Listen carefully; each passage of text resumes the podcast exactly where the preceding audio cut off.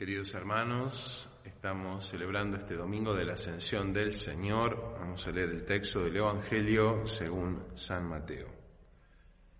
En aquel tiempo los once discípulos fueron a Galilea, a la montaña donde Jesús los había citado. Al verlo se postraron delante de él. Sin embargo, algunos todavía dudaron. Acercándose, Jesús les dijo, yo he recibido todo poder en el cielo y en la tierra. Vayan y hagan que todos los pueblos sean mis discípulos, bautizándolos en el nombre del Padre y del Hijo y del Espíritu Santo, y enseñándoles a cumplir todo lo que yo les he mandado. Y yo estaré siempre con ustedes hasta el fin del mundo. Palabra del Señor Gloria a ti, Señor Jesús. Mm, queridos hermanos, estamos celebrando este domingo de la Ascensión del Señor.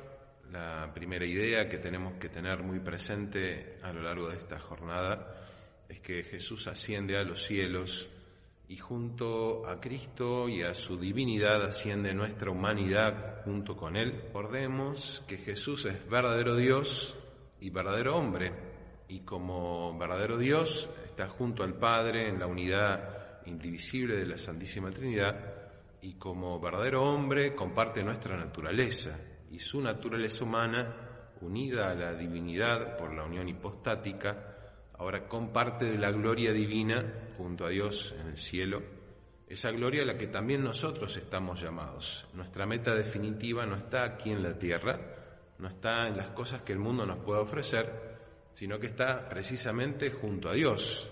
Cristo, que es la cabeza de la iglesia, nuestra cabeza, nos ha precedido y nos ha marcado el camino del retorno a la casa del Padre. Siempre que hablamos de la muerte, decimos el retorno a la casa del Padre, es el lugar y la morada definitiva que todos anhelamos alcanzar, que todos anhelamos un día poder llegar a contemplar. Es la tierra prometida, estamos por el desierto, caminando hacia esa tierra de promisión, que no es otra cosa que la contemplación de Dios eternamente. Jesús asciende con su humanidad, con nuestra humanidad, a lo más alto de los cielos, junto a Dios, a la derecha, donde estará para juzgar a vivos y muertos. Antes de partir, se despide de sus apóstoles. Toda esta semana hemos estado escuchando en los evangelios cómo Jesús prepara a los discípulos para esta separación física que tendrá lugar cuando Él ascienda a los cielos. Jesús también hace esto con nosotros, nos prepara, nos prepara para qué? Para la vida espiritual, para el combate espiritual. Porque el combate espiritual implica esa residumbre en la fe esa residumbre que tiene que tener como sostén lo sobrenatural, no lo sensible.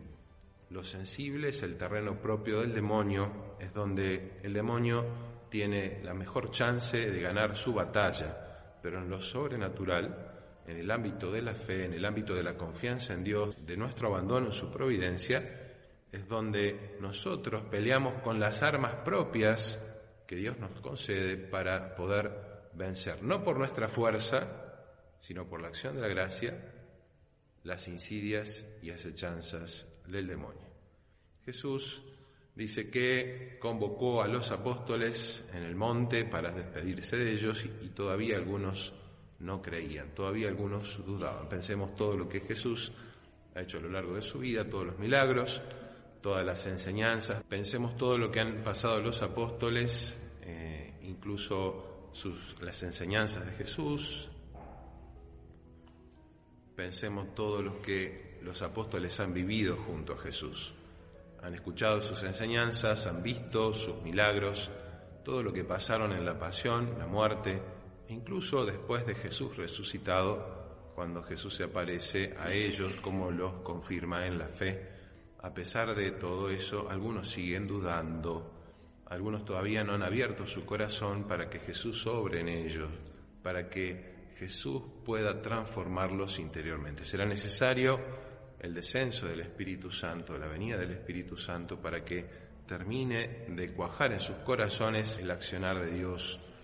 Pidamos especialmente en este día que el Señor nos ilumine, que el Señor nos conceda esas gracias que más necesitamos, de manera muy particular la gracia de la docilidad interior, de la humildad, de la pequeñez, esa pequeñez que implica que Dios es el que me transforma, Dios es el que me da las gracias y solamente a través de Él nosotros podemos alcanzar la gloria definitiva. Una cosa que Jesús también recuerda en el Evangelio, el mandato de ir y bautizar en el nombre del Padre y del Hijo y del Espíritu Santo. El bautismo no es otra cosa que la pertenencia a Cristo, que la pertenencia a Dios. Ese primer sacramento que nos abre las puertas del cielo, borra en nosotros el pecado original y nos hace verdaderamente hijos de Dios y por lo tanto herederos del cielo. Que también nosotros recordemos esa gracia inmensa que hemos recibido y le pidamos al Señor eh, vivir cada día como verdaderos hijos suyos. Vivir verdaderamente como esos hijos que tratan de agradar a todo, a su Padre. Jesús es el Hijo con mayúscula, el Hijo por excelencia. Que también nosotros, ejemplo de Jesús, podamos vivir como verdaderos hijos de Dios. Y en esta solemnidad de la ascensión, también anhelemos un día poder llegar a esa patria que nos espera junto a Dios en el cielo y que la bendición de Dios Todopoderoso, Padre, Hijo y Espíritu Santo, descienda sobre ustedes y permanezca para siempre. Amén.